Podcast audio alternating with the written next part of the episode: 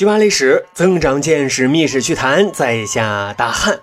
这年头啊，娶个媳妇就像闯关，先得啊千方百计的搞定丈母娘。如果有小舅子，这还不行，还得憋大招公关小舅子啊！什么投其所好，糖衣炮弹，能使的招啊都得使上，娶媳妇这事儿才能事半功倍。可是，在古代啊，娶媳妇儿。父母之命，媒妁之言，小舅子一般都没有话语权的啊，多半还得日后靠姐夫多提携帮助。所以小舅子对姐夫的杀伤力啊，一般不大。但是啊，也有例外。今天呢，我们就讲讲啊，隋朝名将于庆泽和他小舅子赵石柱的故事。于庆泽，我们之前节目有讲过啊，突厥进犯。按照隋文帝的安排啊，于庆泽率兵阻击，同时在外交上采取了长孙晟远交近攻、离强合弱的方针，把突厥不仅给忽悠瘸了，还给他忽悠虐了。具体这件事啊，如果小伙伴不清楚，可以翻一翻咱之前的节目啊，可以自行了解，这里就不再赘述了哈。总之。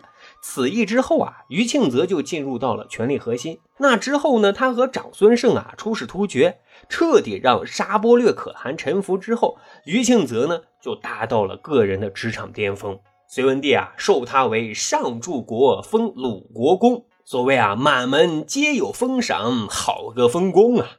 其实，在此之前啊，于庆泽已经有好几房太太了啊。他的正妻呢是赵氏。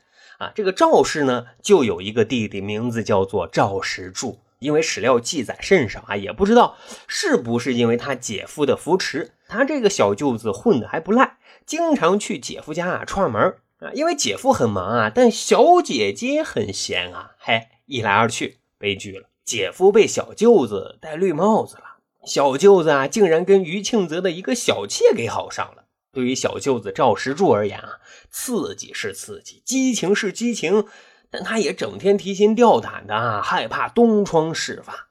小舅子赵世柱是个狠角色，他知道终究纸是包不住火的，总有一天他们的奸情会被发现的。于是呢，他就决定啊，先下手为强，就想办法啊要干掉这个碍事的姐夫，他们好逍遥自在。还别说，很快就被他找到机会了。开皇十七年啊，岭南地区有人谋反，隋文帝杨坚啊就在心里合计着，该让谁啊去带兵平反呢？那这个时候啊，有好几个想立功表现的人就主动请缨，但是呢都不符合杨坚的心意。杨坚此时想的是什么？他想的是于庆泽干啥呢？他为什么不主动请缨呢？难道现在就想躺在功劳簿上吗？于是呢，就直接约谈于庆泽，严厉质问。位居宰相，爵乃上公。国家有贼，虽无行义，何也？啊，就国家出现了叛贼，你不主动前往平定，你几个意思？后知后觉的于庆泽啊，吓得赶紧给人家道歉啊，领命之后就赶紧出征。随后呢，隋文帝就正式下令，于庆泽为贵州道行军总管，他的小舅子赵石柱为随府长史，前往岭南。平定叛乱，那狠人就是狠人。善于察言观色的赵石柱啊，就逮住了这次机会，赶紧就给隋文帝杨坚进谗言啊，说他姐夫啊于庆泽现在根本就没有大局意识、政治意识，更不维护您的统治地位，就知道贪图享受，根本啊就不愿意出征为国效力。此次强迫出征，皇上您难道不怕他出工不出力吗？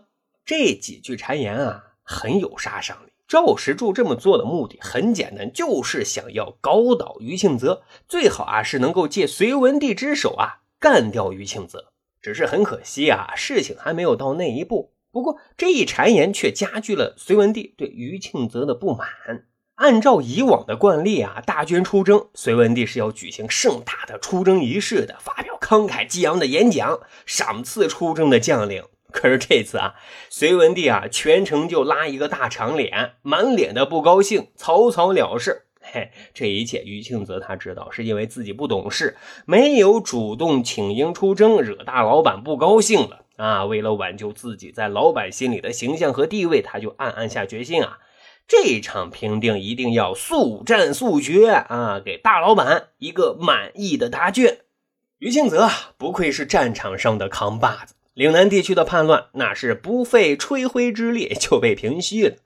这场胜仗让于庆泽终于可以放下包袱了，安心回家交差了。他还想着啊，隋文帝肯定会因为这场胜利既往不咎，一切如前。而这场胜利啊，却让赵石柱心里特恐惧啊。他到隋文帝那告状终生，结果人家凯旋而归，自己诬告坐实，那那肯定是吃不了兜着走啊。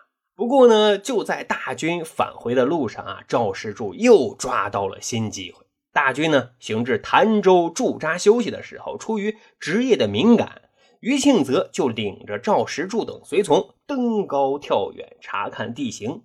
打了胜仗的于庆泽啊，不免有些高傲的指点后辈，他就对小舅子赵石柱分析说：“啊，你看这里啊，地势险要，易守难攻，只要有充足的粮草，必是攻不可破。”此时的于庆泽啊，完全啊是说者无心，仅是技战术的交流；而赵石柱啊，那是听者有意呀，这话就不仅仅是技战术的范畴了。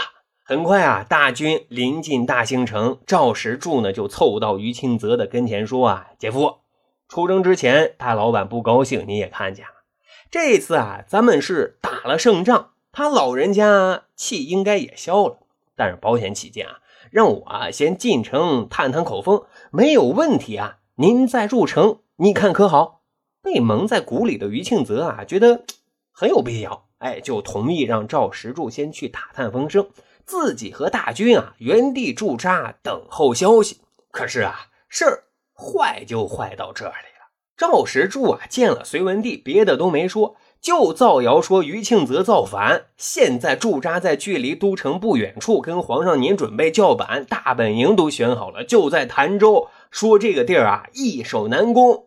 隋文帝一听啊，那个气呀！但是理智告诉他，怎么不太可能呢？啊，就派人去打探。结果啊，一打探，果真于庆泽就驻扎在都城外不远处，顿时是火冒三丈。